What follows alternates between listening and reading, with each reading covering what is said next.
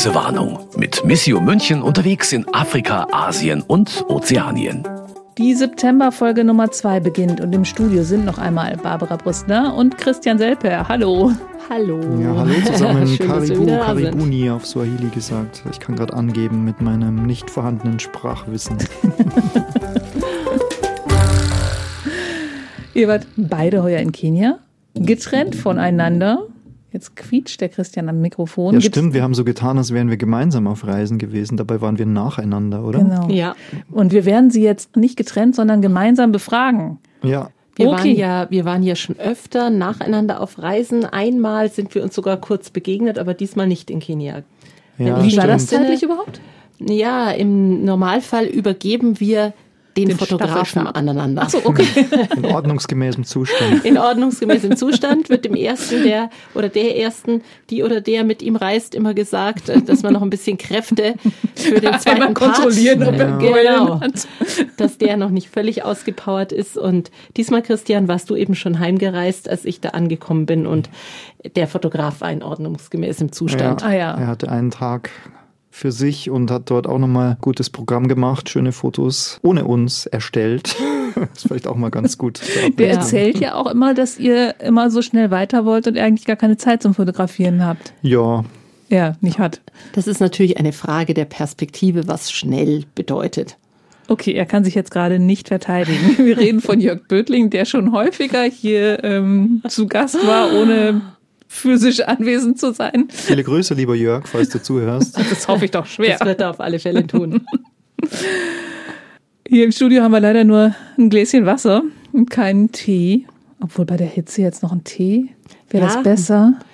Ja, in, in vielen Ländern der Welt sagt man ja, wenn es heiß wird, dann soll man durchaus auch was Heißes trinken. Also Tee wird dann ganz gerne getrunken, aber wir nehmen natürlich auch gern dieses wunderbare Wasser hier. Münchner Leitungswasser. Äh, Obwohl ich gleich noch die Korrektur anfügen möchte zur letzten Folge, weil Bier wird ja durchaus in Kenia auch sehr gerne getrunken. Es gibt auch Tuska aus äh, Kenia, eine berühmte Brauerei und berühmte Biermarke. Tuska, also der Elefanten, wie heißt es, Schädel übersetzt, oder? Der ist, oder, ist ein großer Elefantenkopf als äh, Label drauf, als Markenzeichen. Echt, das heißt Elefantenschädel. Also so dieser ja, das ist so ein Elefantenkopf drauf, auf jeden Fall.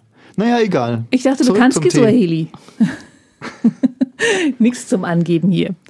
Wie waren wir aufs Bier gekommen? Ach so, ja, weil wir nämlich am Ende der letzten Folge darauf gekommen waren, dass der Erscheinungstag von Folge 2 zwei Tage vor Beginn des Oktoberfests ist und wir auch über ein Getränk reden, aber nicht über Bier, nämlich über Tee.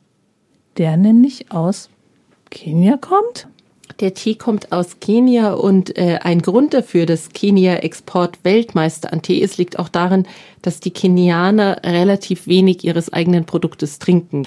Weil mit Tee äh, verbindet man ja zunächst mal Länder wie, wie Indien, vielleicht auch Pakistan Ja, genau. oder auch den, den Nahen Osten. Aber in der Tat äh, wird kenianischer Tee zum Beispiel auch vom Nahen Osten in nahöstliche Länder importiert und auch Indien importiert kenianischen Tee.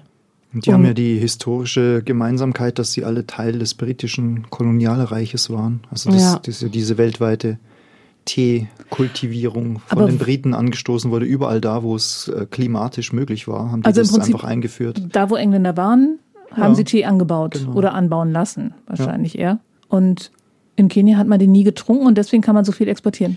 Also in Kenia wird Tee getrunken, aber nicht übermäßig. Das haben wir alle, auch in der Teefabrik, die wir besucht haben. Wir waren in einem Teeanbaugebiet. Da wurde einfach gesagt, es wird getrunken, aber es wird wenig getrunken. Und wenn er denn getrunken wird, der schwarze Tee, dann kommt viel Milch rein und viel Zucker. Das ist wie mit der Schokolade, die wird da auch angebaut und nicht gegessen, ne? Also der, der Kakao in, an der Ja, Elfenbeinküste. Also das ist, Das Tee ist sicher Folgen. ein Beispiel auch für diese Produkte, die so im ja, Kolonialwarenhandel früher zu ja, bekommen ja. waren. Wobei Aber ich das, glaub, wie gesagt, das- mit der Schokolade und dem Tee, das dürften ja ähnliche Geschichten dann das sein. glaube ich nicht. Ah, okay. Mhm. Denn ich glaube, bei der Schokolade ist es so, dass die Kakaobohnen exportiert werden Genau. und die Veredelung Mhm. und Weiterverarbeitung woanders geschieht. Und das ist ja auch beim Kaffee so, aber beim Tee ist es anders. Nee, was ich meinte, ist, ähm, dass das keine Frucht ist, die da traditionell angebaut wird, sondern Ja. von den Kolonialherren dort angebaut lassen. Also das hat, die haben dafür gesorgt, dass sie da aus angebaut wird. Und die Leute konsumieren es selbst nicht. Das war mein Ja. Das was ähnliches. Beim Tee ist es einfach so, man sieht, dass in Kenia wahnsinnig viel Tee wächst. Es gibt unglaublich viel sehr gute Teegebiete und der Tee wird von der Pflanze eben bis zum, bis zum Produkt, das aufgebrüht werden kann, alles wird dort gemacht. Die Veredelung findet dort statt. Und das ist natürlich eine großartige Sache. Und mittlerweile werden ja die verschiedenen Qualitätsstufen der Tees, die es ja da gibt, das haben wir auch gelernt, dass es eben klassischerweise zunächst mal diese Teebrösel oder den Teestaub, der in die Teebeutel gefüllt wird, eben, das ist die sozusagen mindeste qualitative Stufe im Normalfall, bis hin zu den breiten, großflächigen Teeblättern, die eben dann als orthodoxer Tee bezeichnet werden. Alles wird dort hergestellt von sehr teurer Ware, die exportiert wird, bis zu günstigerer, die vielleicht dann für die Teebeutel Verwendung findet, was ja nicht heißt, dass sie schlecht sein muss. Es ist nur eine andere Art, die herzustellen und eine Kostenfrage dann. Habe ich das jetzt richtig verstanden? Das, was in den Teebeuteln ist, ist das, was überbleibt vom Zerbrechen in größere Teile? Das ist einfach, äh, wird sozusagen, muss nicht so filigran und so fein behandelt werden, ah, okay. weil es quasi zerbrochen wird. Also es wird klein gestückelt, auch maschinell kann das gemacht werden. Das ist natürlich ein ganz anderer Vorgang, als wenn ich vorsichtig Blättern und Blüten erst mit den äh, händisch pflücken muss, was ja mhm. nach wie vor so ist in den weitesten Teilen bei den kenianischen Bauern und dann muss ich die einzeln trocknen, ich muss sie im Ganzen bewahren und sozusagen, mhm. ich muss ein Produkt mit einem Produkt ganz anders umgehen, als wenn ich es durch eine Maschine sozusagen fast schreddern kann. Ich möchte es jetzt nicht despektierlich sagen, aber, aber, es, hat einen Grund, warum Teebeutel billiger genau, sind als da der First Flush oder wie auch immer genau. es dann genau. heißt. Ja, so ist es. Aber das heißt, du hast die Fabrik angeschaut und weißt jetzt genau, wie Tee gemacht wird. Ja, also ob ich das jetzt so ganz genau weiß, klang schon jetzt, ziemlich aber, überzeugend. Aber wir hatten da eben die Chance, das war ganz toll, in ein Teegebiet reisen zu dürfen. Muranga heißt die Gegend, die etwa eine Stunde nördlich von, nördlich, nordöstlich von Nairobi liegt. Und wenn man da hinkommt, dann sieht man diese wunderbaren Teefelder überall. Und das Besondere an der Teestruktur Kenias ist eben, dass es vor allem Kleinbauern sind, die dort Landwirtschaft betreiben. Und wir haben dann einen von denen auch besuchen dürfen und der hat uns eben erzählt, er ist schon in vierter Generation dort. Also schon der Vater, der Großvater, der Urgroßvater und so weiter. Alle haben auf diesem Land rund um sein Haus herum Tee angebaut. Also es ist tatsächlich schon quasi traditionell oder es wird schon genauso lange exportiert wie Schokolade und Kaffee. Also beim Kaffee ist ja immer das große Problem, dass man nur die Kaffeebohnen exportiert. Und beim Tee haben Sie scheinbar was daraus gelernt oder ist das eine parallele Entwicklung gewesen? Der Idealzustand ist, die Wertschöpfungskette bis zum Schluss bei sich zu behalten und dann so zu einem guten Preis verkaufen zu können wie die Teemenschen das machen, womit wir wieder den Kreislauf geschlossen haben. Ja, letztlich ist es auch, finde ich, so, dass es äh, vor allem darum geht, egal welches Produkt am Ende steht, ne, dass, dass die Bedingungen müssen einfach gut sein für die Leute, die es herstellen. Also egal bis zu welchem Punkt der Tee produziert wird in dem Land, ob das um die Ernte geht, um die Sortierung der Blätter oder ums Verkaufen. Man muss vielleicht vorausschicken, dass wir die Reise so geplant hatten, dass wir Fokus auf Nairobi gerichtet haben und ähm, wir jetzt als Missio so diesen Schwerpunkt von Kenia haben und verschiedene Gäste eingeladen haben und dann erfahren haben, es kommt auch ein Gast aus dieser Region, Muranga. Und wir dann festgestellt haben, ah, das ist ja die Teeregion schlechthin so, von Kenia. Der berühmte Mount Kenya, also der höchste Berg des Landes, fängt da so, glaube ich, an, oder? Mhm, die, ganz die, genau. Das, das, kommt so ins Hochland und das ist eben gutes Klima auch für, für den Teeanbau. Und dann haben wir letztlich eigentlich auch gemeinsam überlegt, könnte das einfach auch ein wichtiges Thema sein. Und dann und bist du der Sache nachgegangen. Ganz genau. Und der Gast, den wir da zu uns eingeladen haben und der im Oktober eben oder die im Oktober auch nach Bayern kommen wird, ist die Domitila Kaluki. Das ist eine Frau und da wird's wieder interessant mit diesem Teeanbaugebiet, die eben sich dafür einsetzt, dass die äh, Kleinbauern, die dort arbeiten und ihr, ihren, ihr Geld verdienen, ihr Lebens, ihren Lebensunterhalt verdienen mit dem Anbau von Tee oder eben dessen Weiterverarbeitung, dass die da auch halbwegs davon leben können. Denn so einfach ist es nicht bei diesem Produkt. Und die haben wir eben begleitet und sind dadurch mit den verschiedenen Leuten ins Gespräch gekommen und haben ein bisschen sehen können, wie die Situation momentan so ist. Und wie ist die Situation? Ja, Tee wird äh, in Kenia auf der Auktion in Mombasa gehandelt und die Schwierigkeit, vor der die Bauern immer stehen, das ist bei Tee nicht anders als bei anderen Produkten, ist, dass der Preis nicht so richtig feststeht. Also der wird neu verhandelt. Das Leben, das, das dort geführt wird, ist definitiv kein leichtes, wenn man den Tee anbaut. Aber, und das konnten wir eben auch sehen, wenn man sich zusammenschließt als Bauern, wenn man versucht, äh, gemeins gemeinsam zu wirtschaften, vielleicht auch bestimmte Maschinen gemeinsam anzuschaffen und für bestimmte Rechte und auch vielleicht am Ende Verkaufspreise gemeinsam einzutreten, dann geht das besser. Und das war eben ein bisschen das Thema, das wir dort verfolgt haben, denn die Domitila Kaluki, der Gast, der im Oktober zu uns kommt, ist auch engagiert in der katholischen Arbeiterbewegung beziehungsweise in der christlichen Arbeiterbewegung, so heißt es in Kenia, im Christian Workers Movement. Und das gibt ja so ein Pendant hier bei uns in Deutschland. Genau. Die katholische Arbeiterbewegung. Ich grinse hier schon ganz wissend. Genau. Und das war auch so ein bisschen unser Fokus, denn da bestehen durchaus Verbindungen und ein Austausch und auch eine Förderung seitens Deutschland. Und es war einfach schön zu sehen, dass auch da Überlegungen da sind und Hilfen da sind, um, um den Menschen, die wirklich hart für ihr, ihr Lebensunterhalt arbeiten müssen, dass es für die ein bisschen besser geht. Das heißt, die KAB in Deutschland fördert dieses kenianische Pendant? In unserem Fall war es ganz spezifisch die KAB, also die katholische Arbeiterbewegung in der Diözese Eichstätt. Es ist ja so, wenn im Oktober unsere Gäste kommen, dann wird es ja den Weltmissionssonntag, diesen sehr feierlichen bundesweiten Abschluss, der wird in Eichstätt gefeiert werden. Und darum war auch eine Reisegruppe von Eichstättern gemeinsam mit Leuten von Missio auch unterwegs in Kenia. Und dort ist man besonders in Kontakt mit dieser kenianischen Christian Workers Movement und die machen so ganz spezielle Förderungen. Das kann ganz spezifisch sein, dass Tiere gespendet worden Aha. sind und da versucht man einander zu helfen und das ist eigentlich, fand ich, eine spannende Sache, weil das sind die Anliegen beziehungsweise aus Deutschland, die vielleicht ganz anderer Natur sind, wenn man die katholische Arbeiterbewegung so anschaut. Was haben die? Lohnverhandlungen vielleicht oder Versicherungsfragen, andere Arbeitsfreier Sachen. Sonntag. Arbeitsfreier mhm. Sonntag. Und dann sieht man dort eben die Herausforderungen, vor, vor denen die Teearbeiter stehen. Und gleichwohl gibt es den Austausch und die Hilfe füreinander. Was genau können die da bewirken? Ist das was wie eine Gewerkschaft? Sie, ähm das ist was wie eine Gewerkschaft. Was uns berichtet wurde, ist, dass ähm, wenn ein Bauer alleine für sich steht und äh, alles alleine machen muss, dann hat er kaum eine Chance. Also überleben in diesem harten Arbeitsfeld kann man nur, wenn man sich mit anderen zusammenschließt. Man muss Maschinen austauschen, man kann einander sagen, mhm. welche Saisonarbeiter sind gerade verfügbar, man kann einander aushelfen. Wenn irgendwo ein persönliches Problem in der Familie ist, ist es beispielsweise so, dass die Kleinbauern auch immer Arbeitgeber sind. Also deren ganze Familien sind in der Erntephase eingebunden, darüber hinaus beschäftigen sie Hilfskräfte.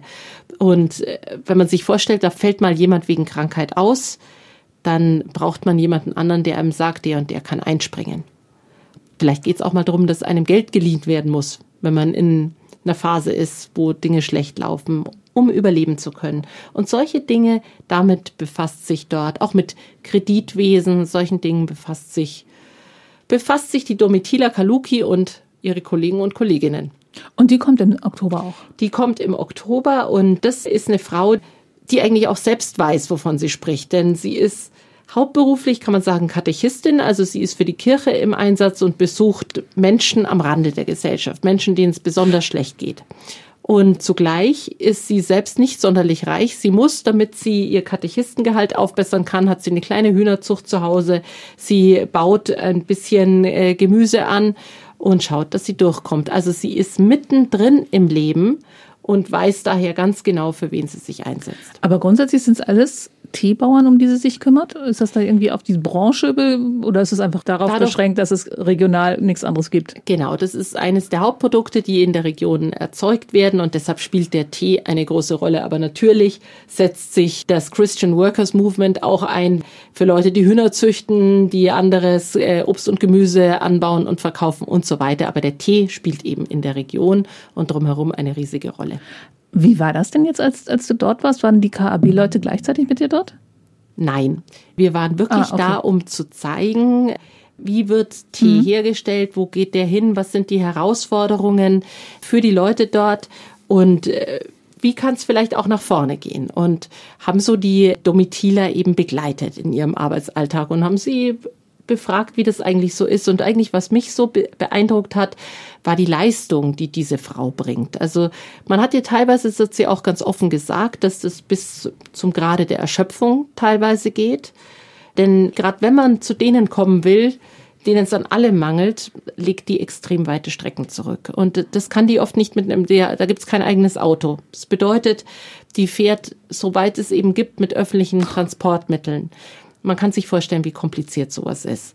Sie hat oft nicht genug mitzubringen, was sie gerne, also es mangelt an vielem. Und dennoch ist sie da und macht es. Und dennoch konnten wir sehen, auch wenn sie selbst gesagt hat, an dem und dem mangelt's, so war sie doch da.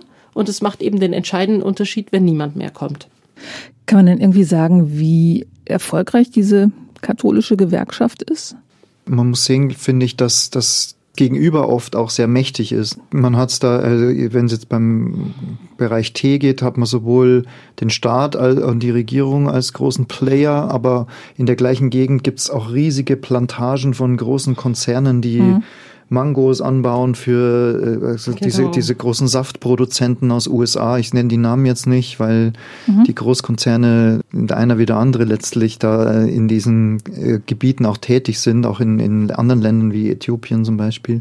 Äh, Gibt es große Ländereien, die da so an, an ausländische Konzerne gegeben werden. Und da ist immer die Frage, klar, da gibt es Arbeitsplätze für manche, die eine Ausbildung haben, die gesund, mhm. fit und jung sind, aber was passiert mit denen, die wirklich vom ländlichen Background kommen, die vielleicht äh, nicht so reich sind, um sich eine gute Schulbildung leisten zu können, die in der Familie jemand haben, der krank geworden ist. Und da ist eben die Herausforderung, wenn man da als Einzelkämpfer mhm. tätig ist, ist man verloren, sich da zu organisieren. Mhm. Aber worauf ich hinaus wollte, ist, kann man jetzt irgendwie sagen, ja, die haben jetzt irgendwie die Nein. Ernte tatsächlich besser verkauft oder sonst was? Es gibt ja ähm, auch, äh, weil ich es hier im Missio Magazin neben mir gerade liegen habe, also es gibt ja allerlei Initiativen, dann eben auch die Produkte zu vermarkten, ne? also über Kooperativen, über faire Handelsstrukturen, um was zu versuchen, dass das Geld eben möglichst auch bei den Kleinbauern ankommt. Also wenn die sich mhm. zusammenschließen, die Vermarktung gemeinsam übernehmen, hat es ja gerade angesprochen, dann äh, ist zumindest die Chance höher, dass man bessere Preise erzielen kann, dass das Geld eben auch dort ankommt, wo es auch gebraucht wird. Ja. Wer es unterstützen möchte, kann im Missio Shop Tee erwerben. Der schmeckt sehr gut, habe ich selber schon probiert. Tee aus Kenia, Safari heißt er sogar. Wir haben auch Macadamia, Erdnüsse aus Kenia. www.missio-shop.de. Kurze okay. Werbeunterbrechung. Eine Menge interessanter Leute habt ihr da auf jeden Fall getroffen. Ähm, die Frau Kaluki kommt auf jeden Fall, habe ich schon gehört. Die kommt ähm, auf jeden Fall und wird ein bisschen aus ihrem Leben berichten. Für die wird es die erste Reise nach Europa sein. War sie schon aufgeregt?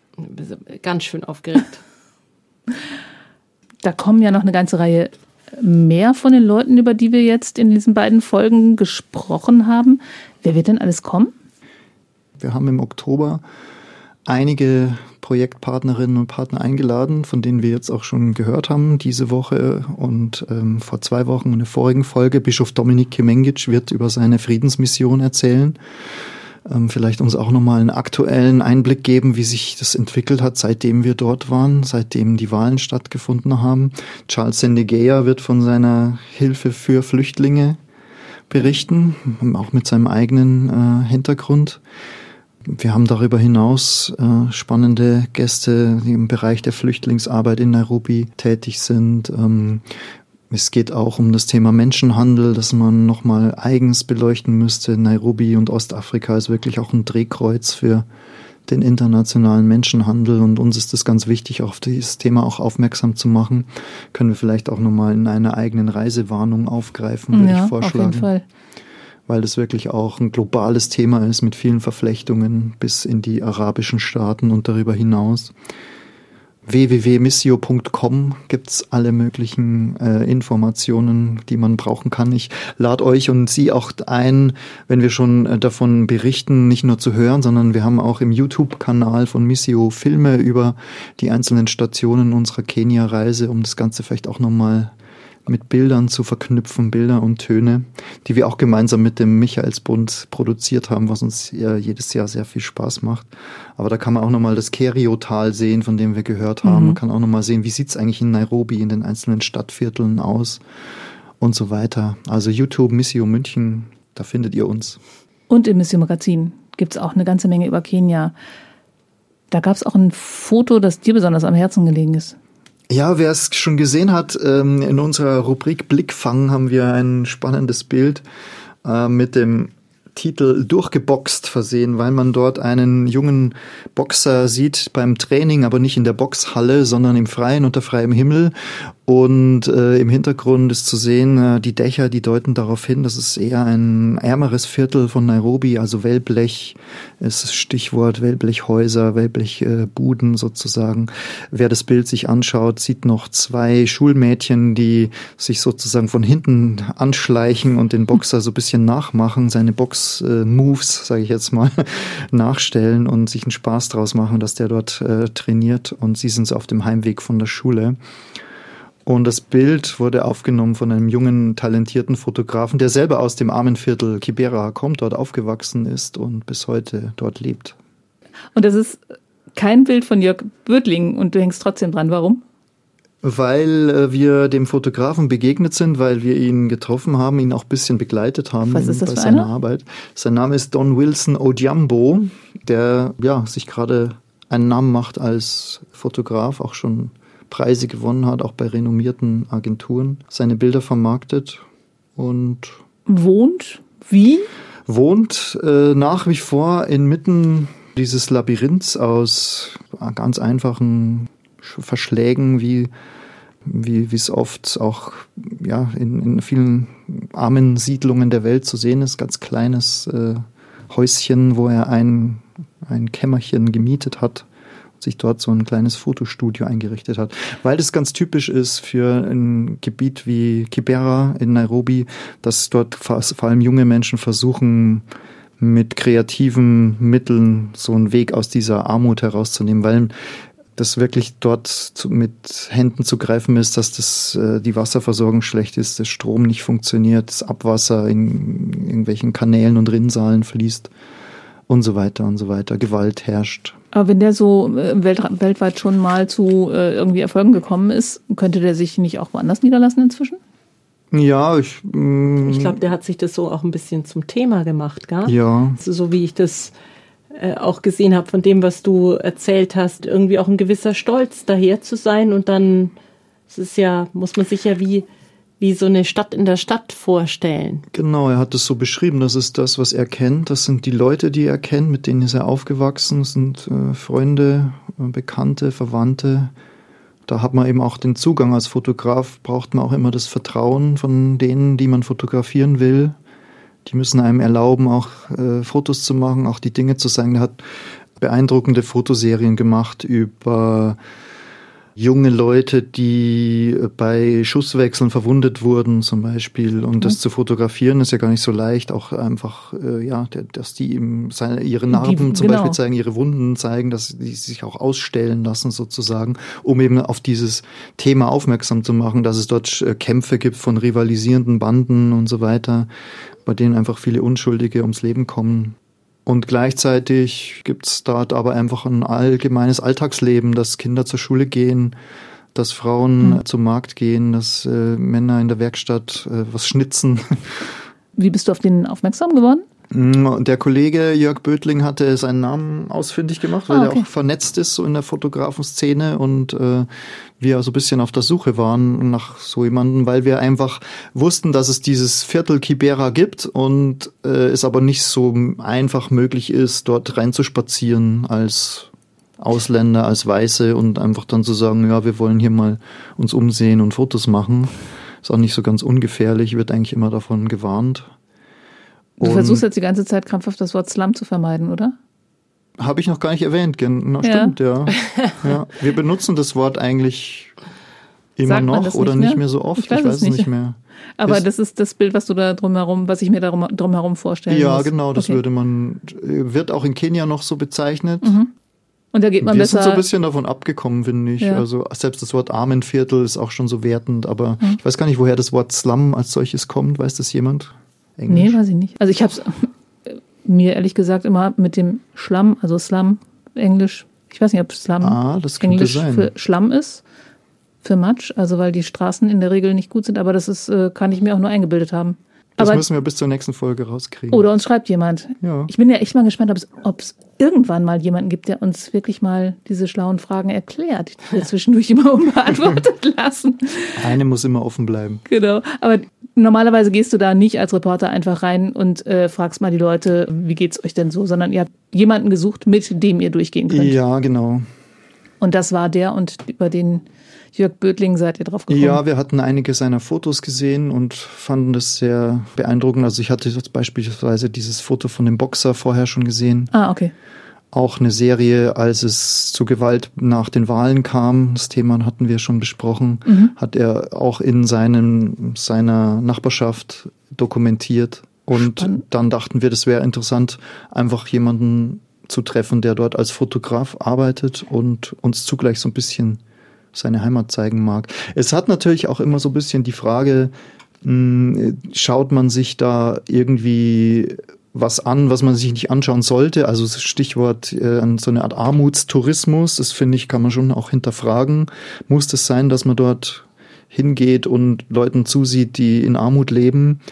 Aber ich fand es eigentlich gerade eben ja die Absicht, dass man einfach das Leben dort zeigen möchte, dass wir einfach hinschauen möchten, wie leben die Menschen, dass Also wir auch den find- Blick darauf richten möchten. Ich finde das für ein katholisches Hilfswerk legitim, für Touristen nicht. Ja, es gibt trotzdem auch in Nairobi die Möglichkeit als Tourist auch sich einen Guide zu nehmen und äh, Okay. durch das sogenannte Slumviertel zu gehen. Wusstet ihr auch, denn sch- schon vorher, dass ihr kommen würdet oder Ja. habt ihr ihn dort erst ausfindig gemacht? Nein, wir, wir hatten das vorher vereinbart. Ah, okay. Ja, und waren dann einmal da und dann hat's uns gut gefallen und wir haben uns gut verstanden, sodass wir nochmal gekommen sind. Oder auch festgestellt haben, dass es noch viel zu sehen gibt.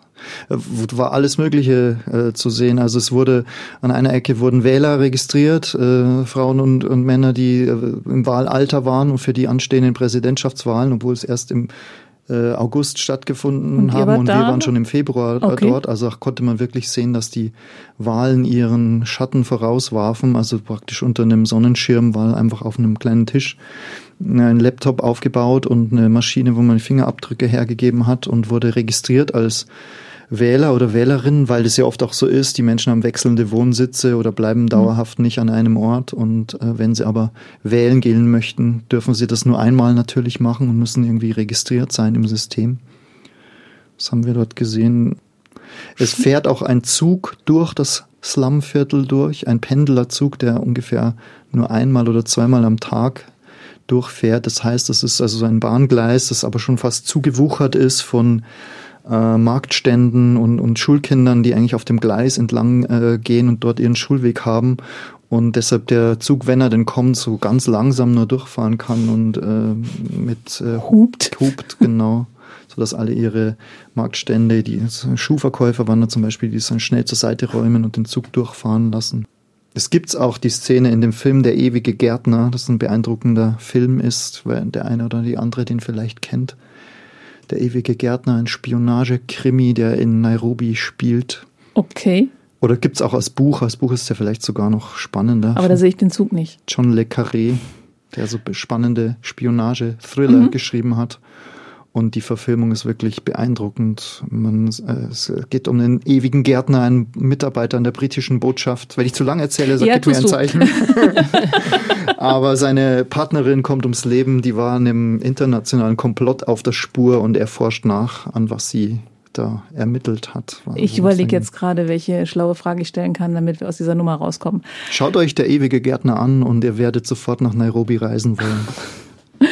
Und du bist dann also mit zwei Fotografen durch diesen durch dieses Stadtviertel gegangen. Wie war das denn dann für dich? Weil normalerweise muss der arme Jörg ja immer dafür kämpfen, dass er ein bisschen Zeit kriegt. Ja, wie war's? Also Das sind die, Die Geschichten, die du in der Reportage nicht schreiben die kannst. Die kannst du jetzt Fotografen waren erzählen. auf der, auf der Jagd nach Motiven. Haben sie so ein bisschen gegenseitig vielleicht auch einen Wettbewerb geliefert und haben wirklich schöne Bilder gemacht. Eines davon, äh, ein Porträt einer Frau mit einem knallroten Kopftuch und einem knallroten Kreuz in der Hand, ist das Titelbild unserer DVD für die Filme aus Kenia, die wir jetzt gemacht haben, geworden. Und wer von den beiden hat's gemacht? Jörg hat's gemacht. Ah. Don Wilson hat auch eins davon gemacht, aber nachdem Jörg für uns gearbeitet hat, Ach haben so. wir seines genommen. Ich habe gedacht, das wäre jetzt wirklich so Don ein Wilson, der Name kommt übrigens daher, dass Don Wilsons Vater Fan des amerikanischen Schauspielers und Kickboxers Don Wilson war und seinen Sohn eben so benannt hat. Schön, dass wir drüber gesprochen haben. Ich kenne ihn nicht. Ich auch nicht. Aber es, äh, ich habe nachgeschaut, es, der lebt sogar noch, heißt tatsächlich Don Wilson und hat in einigen obskuren Filmen mitgespielt, die wohl in Kenia ihr Publikum hatten. Also keine Okay. Ahnung, wie es dazu kam, aber vielleicht auch so. Also in den äh, afrikanischen Städten gibt's ja immer mal Ecken, auch wo äh, Videokassetten und DVDs vorgespielt werden. Vielleicht äh, wurde der da zum Kinostar, ohne dass es in den USA jemals erfahren hat. Müsste man ihn mal fragen. Eine Ja. spannende Frage. Ja, und damit lassen wir dann diese Folge der Reisewarnung auch mal zu Ende gehen. Im nächsten Monat habt ihr mir eine Überraschung versprochen. Denn dann soll ein Promi zu mir ins Studio kommen. Wer Ja. wird's denn sein? Ja, das wird der äh, Schauspieler Klaus Steinbacher sein. Bekannt aus? Oh, verschiedensten Dingen, zum Beispiel Oktoberfest 1900. Jetzt vielleicht äh, aus dem neuesten Film über Franz Beckenbauer. Ah, Der wird im November gezeigt. Aber Klaus Steinbacher war auch schon im Tatort zu sehen vor kurzem mit äh, Michaela May zusammen und Heike Makatsch als Kommissarin. Und er war mit Missio eben in Kenia. warum fährt er mit Mission nach Kenia? Soll er das selber verraten? Oder sollen wir das wirklich schon Ein sagen? ganz kleiner Teaser. Ah, das soll er selber verraten. Wir finden, wir verraten es nicht. Lieber Na Klaus, gut. falls du heute schon zuhörst, wir freuen uns auf deinen Einsatz im Podcast Reisewarnung. Du weißt, was von dir erwartet wird. Ja, wahrscheinlich die Strauße fertig zu machen, weil ich wieder nichts weiß. Ich werde recherchieren. So viel sei schon mal vorausgeschickt. Eine Gästegruppe, die nächsten Monat auch mit euch unterwegs sein wird, die haben wir noch unterschlagen. Und zwar aus einem ganz guten Grund. Das ist nämlich ein Gospelchor und zwar auch wieder ein ganz besonderer. Na, den kennt der Christian. Stimmt, wir haben auch zu Gast den Chor von St. Benedikt in Nairobi oder sollte ich sagen, einen Teil des Chores von St. Benedikt. Das ist ein großer äh, Kirchenchor und einige Sängerinnen und Sänger. Leider können wir nicht alle einladen, das wären zu viele, aber einige werden im Oktober auch hier in Bayern zu Gast sein. Das heißt, wer sich über die Projektinformationen hinaus von Kenia mitreißen lassen möchte, er ist gut beraten, diesen Chor sich anzuhören. Mm, Die werden in verschiedenen Orten in Bayern unterwegs sein, aber auch zum Beispiel wird es ein Online-Konzert des Chores geben. Kann man sich auch auf unserer Webseite informieren, wann das genau stattfinden wird. Und dieses St. Benedikt ist einfach eine Pfarrgemeinde in, mitten in der Stadt Nairobi, ist aber bekannt dafür, dass von dort aus so die ostafrikanische kirchliche Musik auch eine große Inspiration genommen hat seit den 80er Jahren ungefähr. Wie viele Leute sind die eigentlich? Ja, das weiß ich gar nicht genau. Wir waren Über den Daumen gepeilt. wir waren, äh, haben eine Sonntagsmesse uns angehört und sind auch mit von den Sitzen gerissen worden, als der Chor gesungen hat. Am Ende gab es noch ein Gruppenfoto, auf dem wir auch mit drauf durften. Und ich glaube, da waren wir schon, da schon schon mehr als 40 Leute. Und wie viel kommen? Und es kommen acht oder Acht, neun. acht, glaube ich. Eine kon- praktische Herausforderung ist, wer in Bayern zu Gast ist und auf Tour geht für Missio, muss in einen kleinen Bus passen. Und wie viele Sitze hat ein Okay, Kleinbus? ein Neunsitzer. genau einer von uns, von unseren Mitarbeitern, den jungen Praktikantinnen wahrscheinlich, die da für uns tätig sind, Schutzengel genannt, ist dann als Fahrerin eingeteilt und die Chorsänger und ihre Instrumente, Trommel und äh, Klavier oder Pia, Keyboard, was sie dabei haben werden, müssen Platz haben und vor allem werden sie ihre wahnsinnig tollen Stimmen mitbringen. Ja, und über Musik sollte man eigentlich auch gar nicht so viel reden, sondern sich viel lieber anhören. Machen wir dann auch gleich. Und vorher verabschieden wir uns noch von Ihnen. Machen Sie es gut, bis zum nächsten Mal, sagen. Barbara Brüstler. Christian Selber, danke fürs Zuhören. Und Brigitte Strauß.